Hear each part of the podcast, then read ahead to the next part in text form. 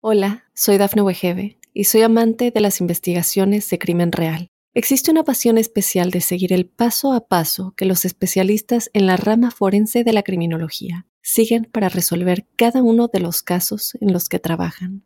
Si tú, como yo, eres una de las personas que encuentran fascinante escuchar este tipo de investigaciones, te invito a escuchar el podcast Trazos Criminales con la experta en perfilación criminal, Laura Quiñones Orquiza en tu plataforma de audio favorita.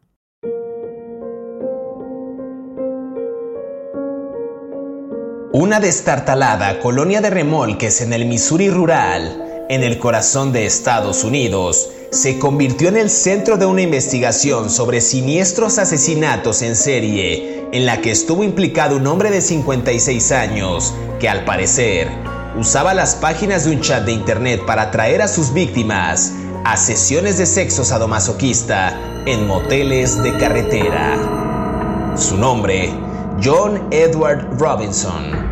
Era un chico aficionado a la filosofía de los Boy Scouts e inclusive llegó a actuar delante de la reina Isabel II en Londres. Tenía una actitud de ayuda a sus prójimos, al menos de joven. En su adolescencia, se matriculó en un seminario en el Quigley de Chicago para convertirse en sacerdote. Sin embargo, y contrariamente a su actitud anterior, allí se reveló como un estudiante pésimo, aparte de tener serios problemas para seguir la disciplina del centro educativo. Años más tarde, la policía lo conocería como ladrón y estafador, cargos por los que en 1987 estuvo en la cárcel. Lo condenaron a cinco años, aunque solo cumplió cuatro por buen comportamiento, y cuando salió, lo reclamaron en Missouri por cargos similares y también fue sentenciado a la cárcel, aunque empezó a quejarse de dolores en el pecho y lo dejaron en libertad condicional gracias a los informes médicos. Pero fue hasta 1994 cuando conoció en un chat a Sheila Fate, una mujer con una hija de 15 años que estaba en silla de ruedas y que necesitaba bastante atención médica. Él se comprometió a darles toda la ayuda que pudiese y finalmente, madre e hija se mudaron a Kansas City junto a su benefactor. Sin embargo, no se supo nada más de ellas hasta que sus cuerpos aparecieron en barriles en un almacén en Missouri. ¿Estás listo para conocer su historia? No tengas miedo, que ya empezó. Crímenes de terror.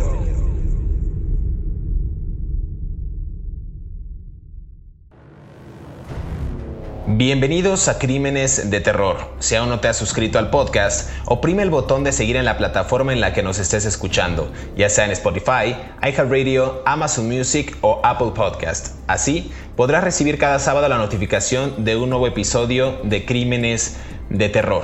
En esta ocasión, en el podcast, hablaremos de John Edward Robinson, un asesino en serie, pero también estafador, malversador, secuestrador y falsificador estadounidense que fue declarado culpable en el año 2003 de tres asesinatos cometidos en Kansas City y sus alrededores. También recibió la pena de muerte por dos de ellos. En el año 2005 también admitió ser responsable de cinco homicidios adicionales al otro lado del río en un juicio en Kansas City, en Missouri, en un acuerdo para recibir múltiples cadenas perpetuas sin posibilidad de libertad condicional. Un sujeto bastante interesante que fue apodado el asesino de Internet. Quizás el primer caso el que hablaremos que inmiscuye o involucra pues el uso de la tecnología. Y justo para entrar en detalles y comenzar a hablar de este asesino serial, quiero darle la más cordial bienvenida a mi colega David Orantes, quien semana a semana nos brinda estos detalles puntuales de los asesinos aquí en Crímenes de Terror. ¿Qué tal David? ¿Cómo estás? Bien, eh, muy contento de hablar de este, bueno, no muy contento, pero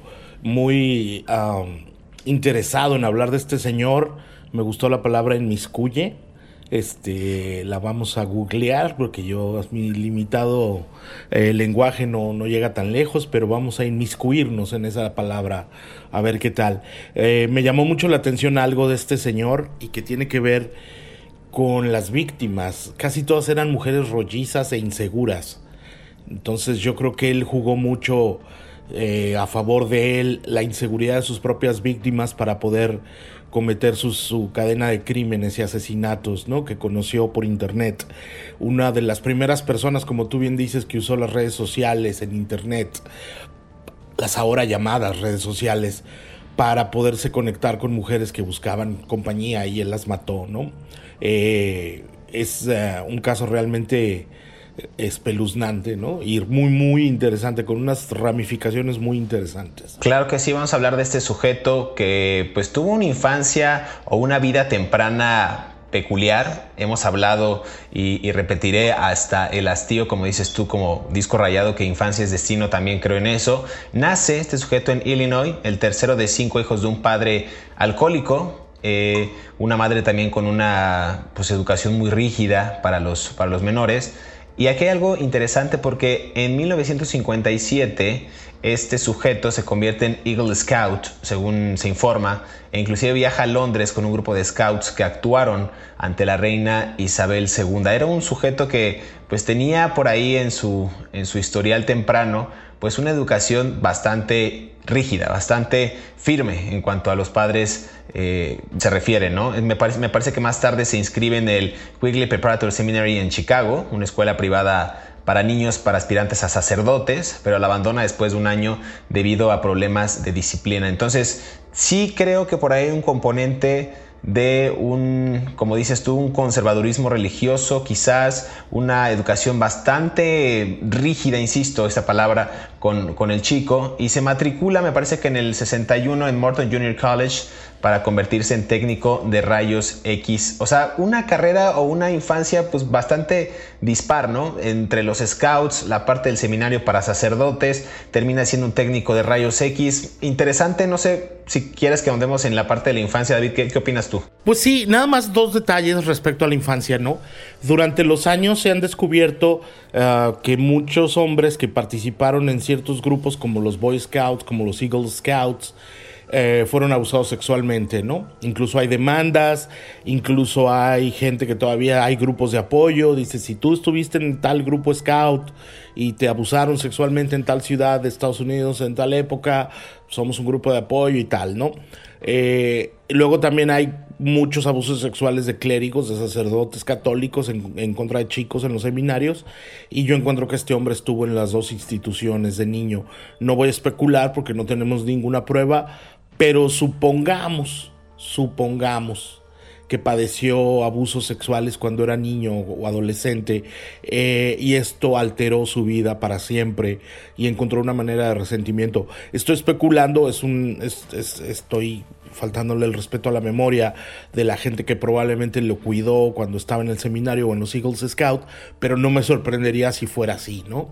Porque se han dado demasiados casos. Eh, mm, el padre, como tú bien dices, era alcohólico y la madre demasiado estricta y había muchas tensiones en su casa aparentemente, ¿no? Había un gran clima de, de pues yo no quiero estar aquí, ¿no? Y cuando tú creces en un clima así, en un pueblo como Cicero, Illinois, eh, pues, pues te vas, ¿no? Y lo primero que hizo este señor fue irse a Missouri, casarse y escaparse de esa vida, de esa familia de clase media que, no, ojo, no estoy criticando a las familias de clase media, yo mismo soy de clase media, sino que lo maltrataba, pues, ¿no? De alguna manera. Y empezó la carrera de crímenes, ¿no? Totalmente. Aquí hay algo interesante porque en el 61, justo cuando él tenía 18 años de edad, ya decía yo que se titula del Morton Junior College eh, en Cicero para convertirse en un médico técnico de rayos X. Y aquí dicen algunos expedientes y algunos medios de comunicación que él se cansa y también deja eh, digamos, ese puesto, esa profesión después de dos años. Y ahí hablan acerca de una instabilidad que comenzaba ya a ser mella en Edward eh, Robinson,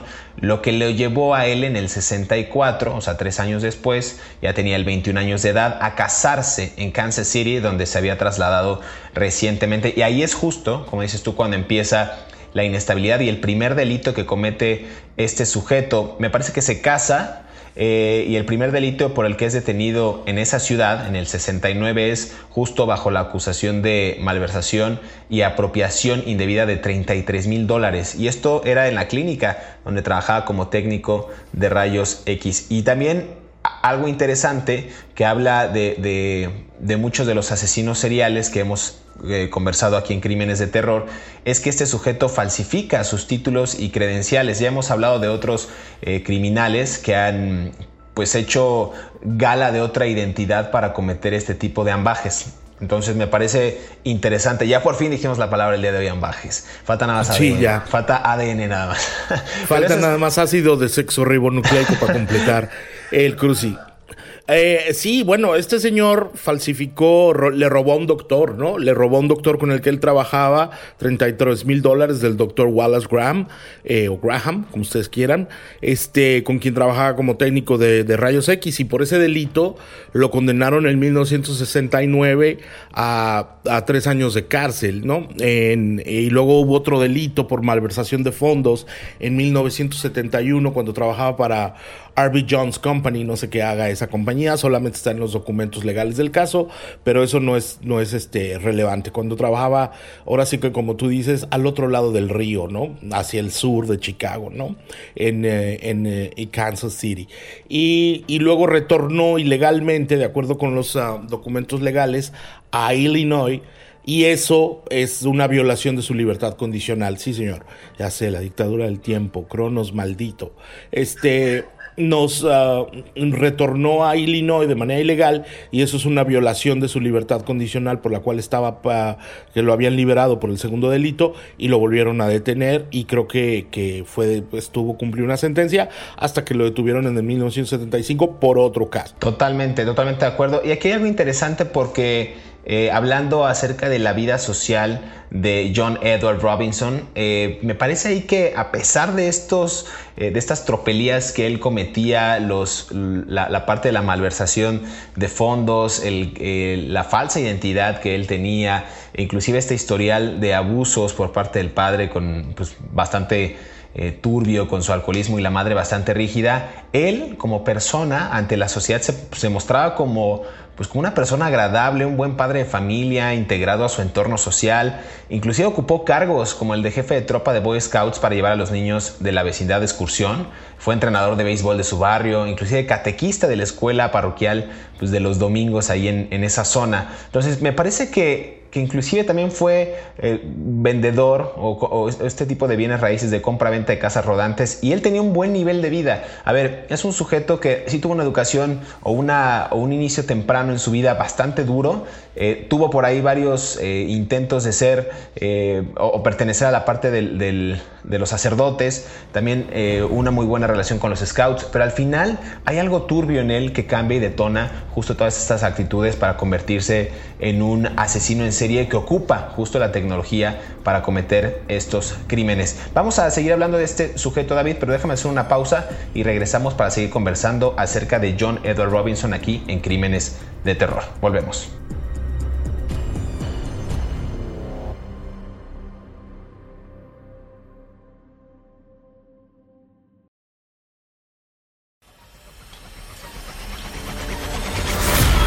Estos son 5 datos perturbadores de John Edward Robinson. Número 1. John Edward Robinson fue detenido en Kansas City en 1969 bajo la acusación de malversación y apropiación indebida de 33 mil dólares. Estos de la clínica donde trabajaba como técnico de rayos X, un empleo que obtuvo falsificando sus títulos y credenciales. Y así, es como fue condenado por primera vez a tres años de prisión, pero dado que fue su primer delito, pasó ese tiempo en libertad condicional sin ingresar a prisión. Número 2. Al tiempo que incurría en estas ilegalidades, cara a su comunidad, John Edward Robinson se mostraba como una persona agradable, buen padre de familia e integrado en su entorno social. Así, Ocupó cargos como el de jefe de tropa de Boy Scouts para llevar a los niños de la vecindad de excursión, entrenador de béisbol de su barrio e inclusive catequista de la escuela parroquial de los domingos. Su medio de vida conocido era la compra y venta de casas rodantes y tenía un muy buen nivel de vida. Número 3. En 1977, Robinson ingresó en una organización de caridad local formando parte de su junta directiva.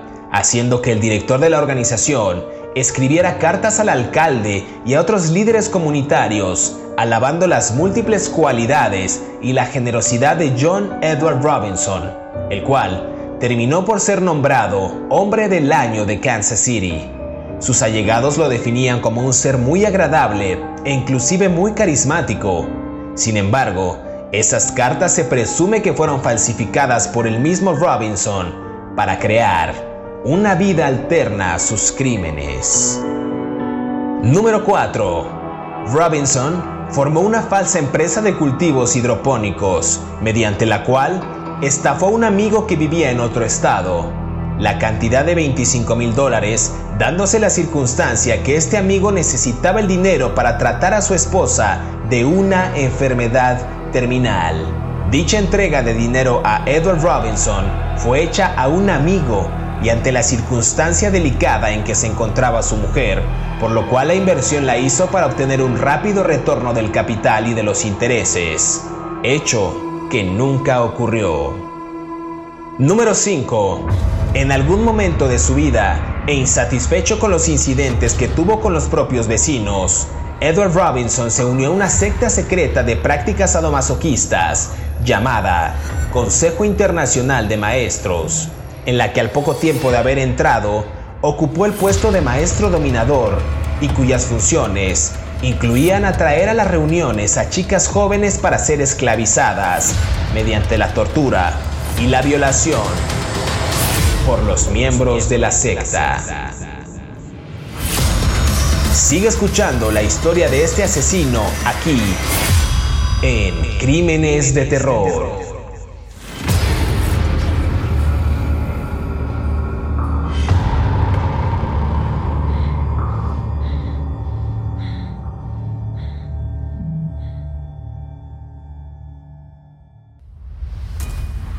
Regresamos a Crímenes de Terror, estamos conversando acerca de John Edward Robinson, mejor conocido como el asesino de Internet o el asesino del Internet.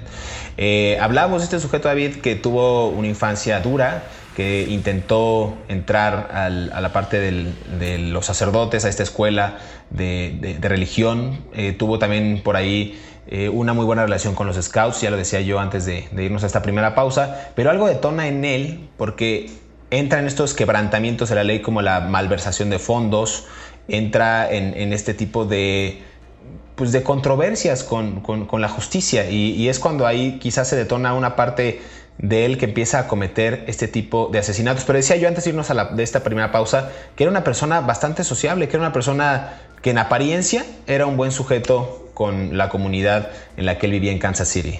Bueno, sí, en apariencia. Mira, en 1977 él se une a una junta directiva de una asociación benéfica para niños discapacitados y empieza a, coordinar una especie de manipulación, ¿no? Entre los otros miembros del grupo. Y luego, esa misma organización en la que él empieza a infiltrarse, crea un premio que se llama Hombre del Año en Kansas City, ¿no? No voy a decir el nombre de la organización para no perjudicar a las personas que ahora están ahí, ¿no? Pero bueno, y entonces aquí sucede algo que a, mí, si no fuera tan inocente el crimen, me daría mucha risa, pero habla de la patología de este señor. Él empieza a crear una serie de cartas de recomendaciones a sí mismo falsas, o sea, otras personas famosas del área de Kansas City, empresarios, este, mm, políticos, gente incluso allegada al alcalde de Kansas City en esa época, mandan cartas a la organización diciendo nosotros recomendamos al señor Robinson para que sea el premio del año porque es un gran hombre. Después se descubrió que todas esas cartas eran falsas, que él mismo las había falsificado. Eso en los Estados Unidos es un delito federal. ¿No? Pero bueno, no voy a entrar en eso. Y entonces, a mí me da mucha risa, porque además lo premiaron. O sea, le dieron el premio de hombre del año de su propia organización en la que él estaba con las cartas falsas. Eso se descubrió después, ¿eh? Ok. Pero bueno, gracias a eso, él logró, este, sí, es, es de risa loca, ¿no? Este, pero bueno, eh, yo, bueno, un día voy, bueno, no, mejor no, porque no tiene nada que ver con este, con este, con este tipo de crímenes de terror, pero bueno, este, eh, gracias a eso, él logró convertir en una persona más o menos reconocida en Kansas. Los ah, periódicos lo empezaron a exponer. Y eso jugó un poco a su favor para crear otras cadenas de engaño y robos a otras personas. Pero a mí me da mucha risa esta, esta parte. Si, no fuera tan dramático, me daría más risa. Esta persona que inventa una, una personalidad falsa de sí mismo y utiliza los documentos de otros para hacerse un gran hombre, ¿no? Y ganar respetabilidad en la comunidad, ¿no? Está interesante, me parece bastante bastante extraño, ¿no? Que alguien se, se, premie con su misma organización, pero quizás era esa falta de reconocimiento o esa necesidad de que, o, no sé si, si quería pasar desapercibido en la sociedad haciéndose creer un buen samaritano, porque venía esta parte de los crímenes o ya empezaba a cometer estos ilícitos, como decía yo, con la malversación, con la falsificación de documentos. No sé, está interesante el caso de John Edward Robinson. Dicen que en el 79 termina él su periodo de libertad condicional pero la libertad le dura poco porque en el 80, en 1980, siguiendo justo con esta mala costumbre de la falsificación, es detenido bajo varios cargos de malversación de fondos, falsificación de cheques, lo que, lo lo llevó a cumplir 60 días en prisión en 1982, es decir, pues dos meses.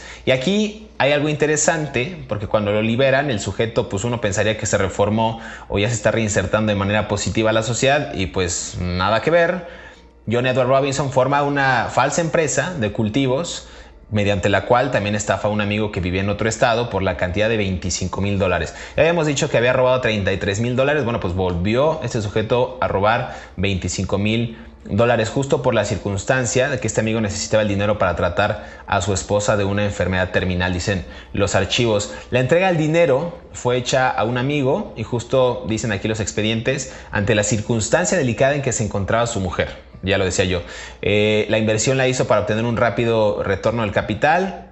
Pues lo, eh, se supone que iba a invertir este dinero para que le funcionara o para que tuviera una mayor mayor cantidad de ingresos y pues eso nunca sucedió. Fue literal una estafa. Entonces este sujeto David, pues no, no creo que haya tenido pues mayor interés más que el propio, querer una estafa, querer dinero, pero en qué momento se rompe, digamos, este, esta, ilegalidad y comienza la parte de los crímenes. Eso es lo que, lo que es interesante en este caso. Hay, hay un vínculo muy, muy sutil entre ese crimen, entre la empresa fantasma de cultivos hidrofónicos. La hidrofonía es una suerte de agricultura vertical. O sea, tú pones plantitas. Los que fuman marihuana saben muy bien que la marihuana hidrofónica es muy poderosa porque se cría o se, cosecha en agüita, ¿no? Por ejemplo. Entonces, pero también ese tipo de técnicas de cultivo es muy común en otras regiones donde hay carencia de suelo o carencia de tierra, ¿no? Y entonces él era muy listo, porque en esa época, en los, a principios de los 80, los cultivos hidrofónicos estaban empezando su boom. Este hombre tonto no era. Y entonces él, él obviamente le dice a esta persona lo del el dinero, los 25 mil dólares, y gracias a eso eh, mantiene eh, el engaño es que, que, para que le den el dinero de este señor que pensaba con las ganancias, como tú bien dices, pagarle el hospital a su esposa que estaba muy enferma, lo cual hay que ser muy hijo de perra para robarle dinero a un señor que tiene a la esposa en el hospital, ¿no? Pero bueno, ese es otro, ese es otro caso. Justo ahí lo condenan a creo que 60 días de cárcel por ese delito, ¿no? Pero bueno, y justo ahí él empieza a acosar sexualmente a las vecinas, a las vecinas, a, las esposas de sus vecinos. Y, eh, después de eso, justo, ese crimen es muy relevante porque justo entonces es cuando él empieza a buscar a estas mujeres y, les empieza a decir que tengan aventuras con él, que engañen a sus esposos con él, ¿no? Por lo cual ahí me parece que tenía un apetito sexual frustrado y él empieza a decir, bueno, si no las puedo tener por las buenas, las voy a tener por las malas, ¿no? Y me parece que ahí justo es el punto de quiebre a principios de los 80, 80, 82, cuando él empieza a tener esta serie de fantasías sadomasoquistas con las mujeres a las que empieza a acosar, ¿no? Está bien interesante porque justo hablas de la década ya de los 80s y dicen o refieren algunos expedientes y medios de comunicación también que en el 84, justo después de haber creado otras dos empresas fantasmas más, o sea, fraudulentas, X y X2 o X2, Robinson contrata a una chica de nombre Paula Godfrey de 19 años y justo pues aparentemente para trabajar como representante de ventas y esta mujer le dijo a sus amigos y familiares que Robinson la enviaría a entrenar o a capacitar.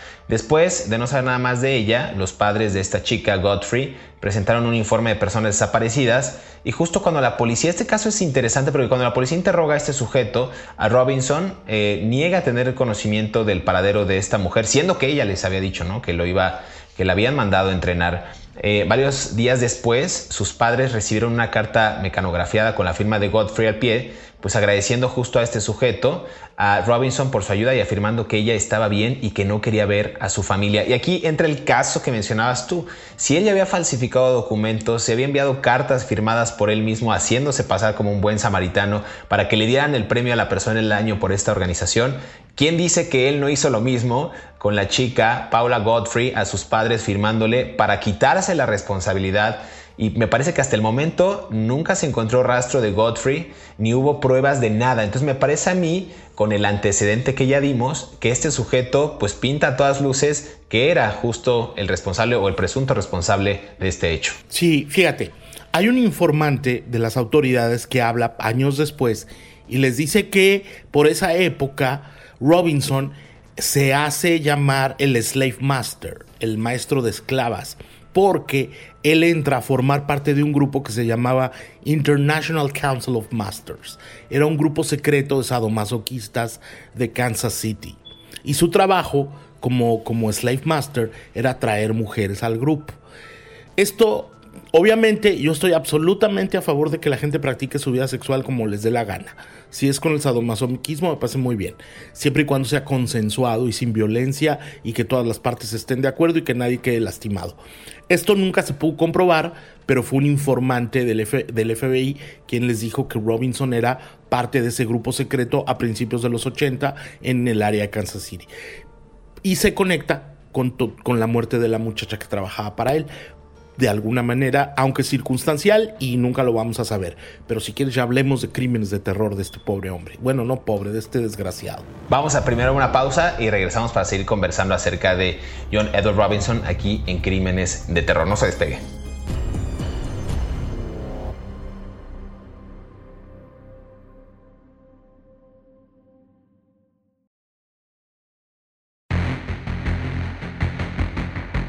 1984, John Edward Robinson puso en marcha otras dos empresas ficticias, X Plus y X2, con objetivos muy claros, fraudes y estafas, actividades delictivas que eran su principal fuente de ingresos, si bien lo complementaba con otro objetivo, era entrar en contacto con chicas para sus sectas sadomasoquistas.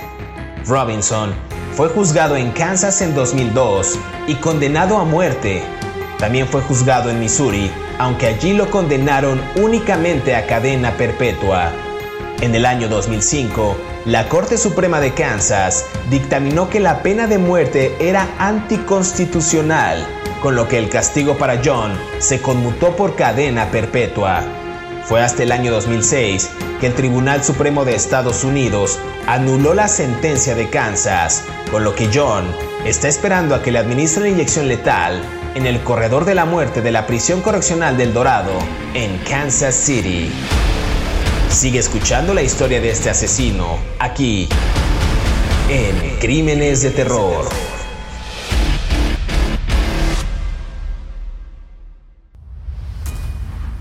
Regresamos a Crímenes de Terror, estamos conversando acerca de John Edward Robinson, un sujeto bastante interesante en términos periodísticos y también pues muy peligroso para la, para la época, en los años 80, cuando dices tú que entra esta secta secreta de prácticas masoquistas llamada Consejo Internacional de Maestros, en la que al poco tiempo de haber entrado ocupa el puesto de maestro dominador o slave master, como decías tú, y justo estas funciones de incluir o atraer a las reuniones a chicas jóvenes para ser esclavizadas mediante la tortura y la violación por miembros de la secta. Me suena a Nexium, la, organización que también reclutaba para fines sexuales para no meternos en tanto lío, pero bueno, más o menos como de te va a demandar el Te va a demandar el norte y reforma y todos esos periódicos.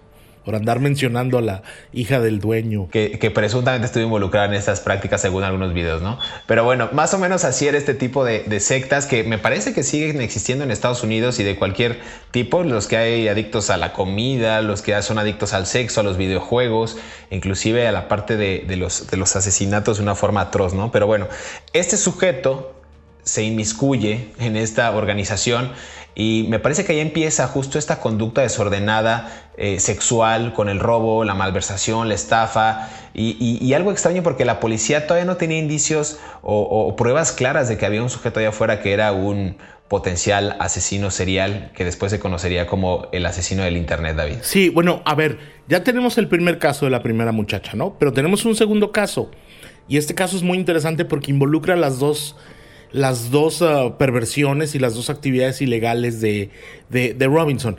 Él conoció a una chica que se llamaba Lisa Stacy. Acuérdate que él se presentaba como un hombre de bien, ¿no? En una organización. Y él la conoció creo que en el 84. Y entonces esta muchacha tenía 19 años y tenía una hija de 4 meses. Y la conoció en un albergue de mujeres maltratadas en Kansas City.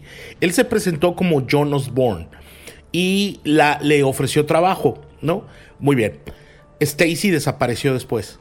Nunca más la hemos vuelto a ver. Nadie la volvió a ver. Luego le entregó a los hijos, al hijo de, a su hija de cuatro meses, a su hermano y a su cuñada. O sea, a, a su hermano y a su cuñada, la hija de Stacy. O sea, ¿te das cuenta? Y les dijo que la mamá se había proporcionado y les entregó documentos legales falsos, por supuesto, de la supuesta incidente y de la supuesta adopción. Eh, la pareja no podía adoptar, no podía tener hijos de manera natural y querían adoptar. Entonces adoptaron al bebé para una tarifa que supuestamente un abogado le debía, le debía de dar 5.500 dólares, ¿no? Que se los entregaron a Robinson. Por supuesto, no había abogado y no había adopción y no había suicidio, ¿no? el cuerpo de Lisa Stacy nunca se ha vuelto a ver o Stasi. Nunca se ha vuelto a ver. Eh, a mí me parece que esas dos personas también fueron de las primeras víctimas de este hombre, ¿no?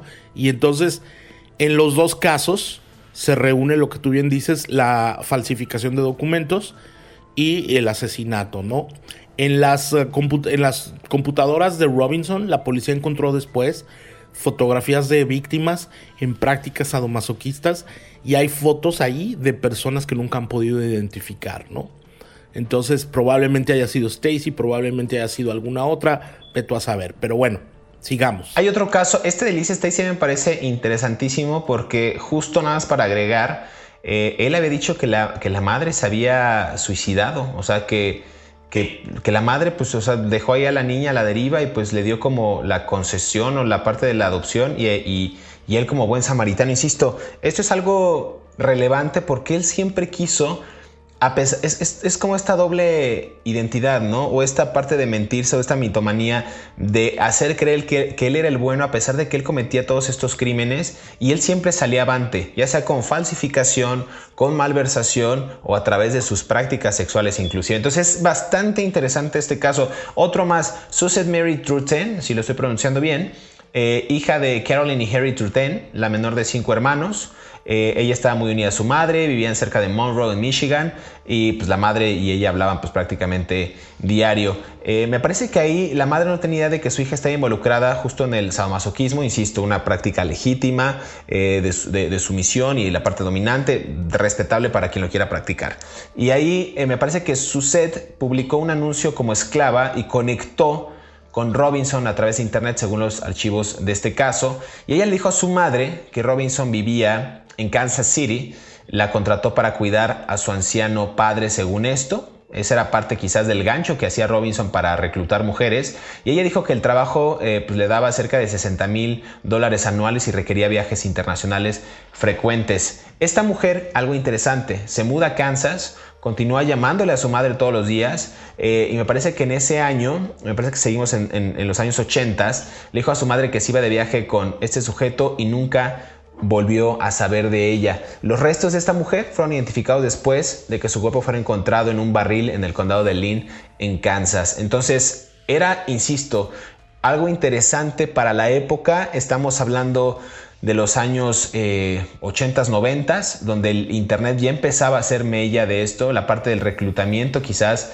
no existían como tal redes sociales, pero quizás los encuentros, las conexiones que había, pues ya eran más más cercanas con la gente y muchos de estos casos pues fueron a dar, o estas, muchas de estas víctimas fueron a dar a manos de, esta persona. Me parece que también ocurrió lo mismo con Catherine Clampy. Igual se muda a Kansas City con la familia de su hermano, después justo de luchar contra el abuso del alcohol y las drogas, e igual manera conecta con, con este sujeto y no regresa a casa después de un viaje con su hermano y la desaparición data de junio de 1987. Y relevante porque los, los, cuerpos tampoco eran encontrados, David, de estas víctimas. Sí, hubo otras mujeres, ¿no? Eh, hubo otros casos de muertes de mujeres que no han encontrado. En la propiedad de Robinson se encontraron cubetas de restos humanos eh, con, en ácido, ¿no? Y después se tuvieron que hacer exámenes de, lo voy a decir, ácido desoxirribonucleico para poder identificar a las víctimas, ¿no? Y avancemos un poco en el tiempo, empecemos en los años 90 cuando se empiezan a usar los chat rooms. Tú estás muy joven y no te acuerdas, pero al principio nosotros teníamos estos sistemas de comunicación y había chat rooms de, en el internet de, de muchas cosas y te comunicabas con personas a las que, por ejemplo, a mí, que me gustan las motocicletas y la música, pues ahí platicaba de rock and roll y de, y de motocicletas, ¿no? Y a muchas personas había otros chat rooms y así había chat rooms para cuartos de conversación para gente que le gustaba el sadomasoquismo. Y una mujer que se llamaba Debbie, no, no, Sheila, Sheila Fate, de 45 años, él le gustaba esa onda, lo cual, como insisto, es legítimo mientras sea consensuado y, nadie salga dañado. Este, pero estaba en una silla de ruedas porque tenía un problema de espina bífida y se metía en esos um, cuartos para cotorrear con la gente, platicar sobre sus perversiones y conoció a, Robinson, quien era, muy popular en un chat room dedicado a ese tipo de rollos, a ese tipo de, de, pláticas y de personas que les gustaba esa onda él se presentaba a sí mismo como el Slave Master, el maestro de las esclavas, ¿no? Que ya de por sí es un nombre muy mamilas, pero bueno, este, él le dijo que él era rico y filántropo y que le iba a pagar eh, todos sus gastos médicos y que le iba a dar trabajo. Es, hay que ser muy hijo de perra para hacerle eso a un ser humano que está en necesidad.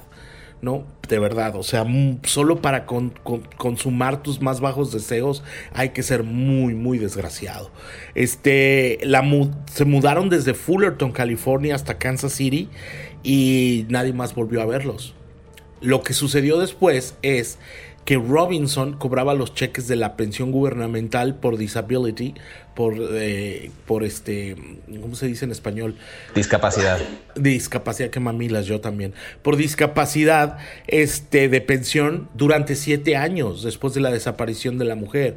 O sea, era un tipo que era capaz de las, ahora sí que los mayores ambajes, ya voy, de los mayores ambajes con tal de conseguir dinero y placer sexual. Ya, pues. está interesante. Vamos a seguir hablando de, de, unos minutitos más, aunque nos está comiendo el tiempo. Pero a ver, en el 99 también conoce otra vez bien internet a una joven eh, inmigrante polaca de 21 años, Isabela Lewica, Levica, que vivía en Indiana, a quien también le ofreció un trabajo, una relación sadomasoquista, acepta y se fue a vivir con él a Kansas City eh, y al poco tiempo pues compró inclusive este sujeto un anillo de compromiso y llegó a pagar los papeles para la boda, aunque esta jamás se produjo. A ver, inclusive para llegar a comprar un anillo de compromiso y hacerla creer que se va a casar con ella, bajo este papel de esclavas o sumisas, las relaciones sexuales, el nick en los chats de Slave Master. Me parece a mí interesantísimo la forma de manipulación que, que, logró hacer en esos años, pero aparte también habla de quizás la inocencia o de la ingenuidad de las víctimas sin revictimizarlas, porque en ese momento era algo nuevo, el Internet era algo que venía a revolucionar justo las relaciones humanas, las relaciones interpersonales y pues me parece ahí que hubo bastante ignorancia y desconocimiento al grado de confiar demasiado en una persona a través de una pantalla. Eso es una lectura que yo podría darle. Y surgen ese tipo de, víctimas y un sujeto, un victimario, pues que aprovechó la tecnología para cometer esta serie de ilícitos. David, ya para ir cerrando el episodio, aunque nos tardemos unos minutos más, eh, la detención de John Edward Robinson me parece que fue el 2 de junio del año 2000, justo en su finca cerca de la, la, se llama, a unos 80 kilómetros de de, Kansas City. Sí, porque una mujer lo acusó de golpearla durante una relación sexual y eh, en la no fue una violación porque él estaba ella estaba de acuerdo en la sumisión sexual del rollo sadomasoquista, pero lo que más risa me da y me parece así como un detalle casi escabroso, es que ella también lo acusó a él de robarle sus, juguetes sexuales. O sea, este señor me golpeó y se me golpeó, pero también se robó mi dildo y mis esclavos y mis puls y mi látigo. O sea, o sea, se llevó mi látigo. Necesito mi látigo de regreso y mi máscara de cuero. O sea, pero bueno, yo sé que tengo un humor muy feo, pero bueno. Este, y claro, lo detienen, lo empiezan a investigar.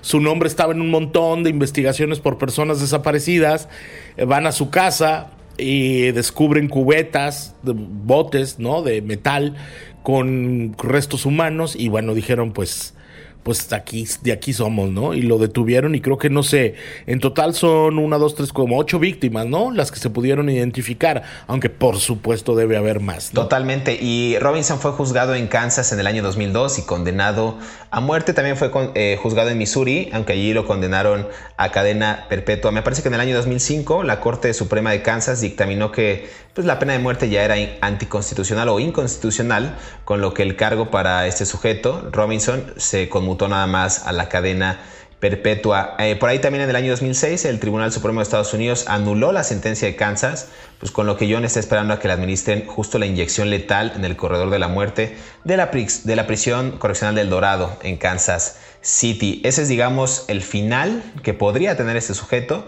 Eh, desde el año 2006 sigue, pues está recluido en espera de, que se aplique o no se aplique. No sé si de acuerdo al Estado, a las leyes, crees que eso suceda, David, tú que tienes más conocimiento, o como en estados como, me parece, no sé si es California o Texas, donde dicen que hay pena de muerte o inyección letal, pero no se animan o no lo hacen justo por las por la administración o jurisdicción eh, reciente. No creo que lo hagan. Él tiene, él tiene ya 78 años, si mal no recuerdo, y yo creo que, y yo creo que no lo van a hacer. O sea, van a dejar que se muera ahí.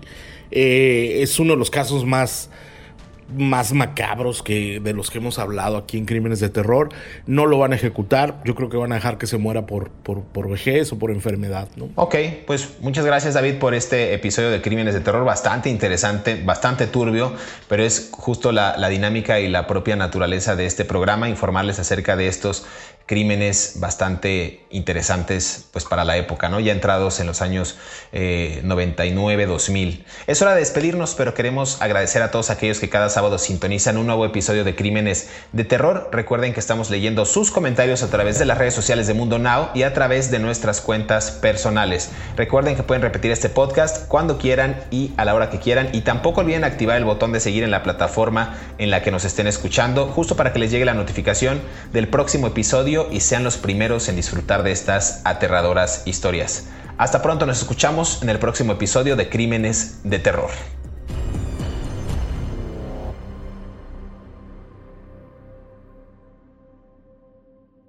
Hola, soy Dafne Wegebe y soy amante de las investigaciones de crimen real. Existe una pasión especial de seguir el paso a paso que los especialistas en la rama forense de la criminología siguen para resolver cada uno de los casos en los que trabajan.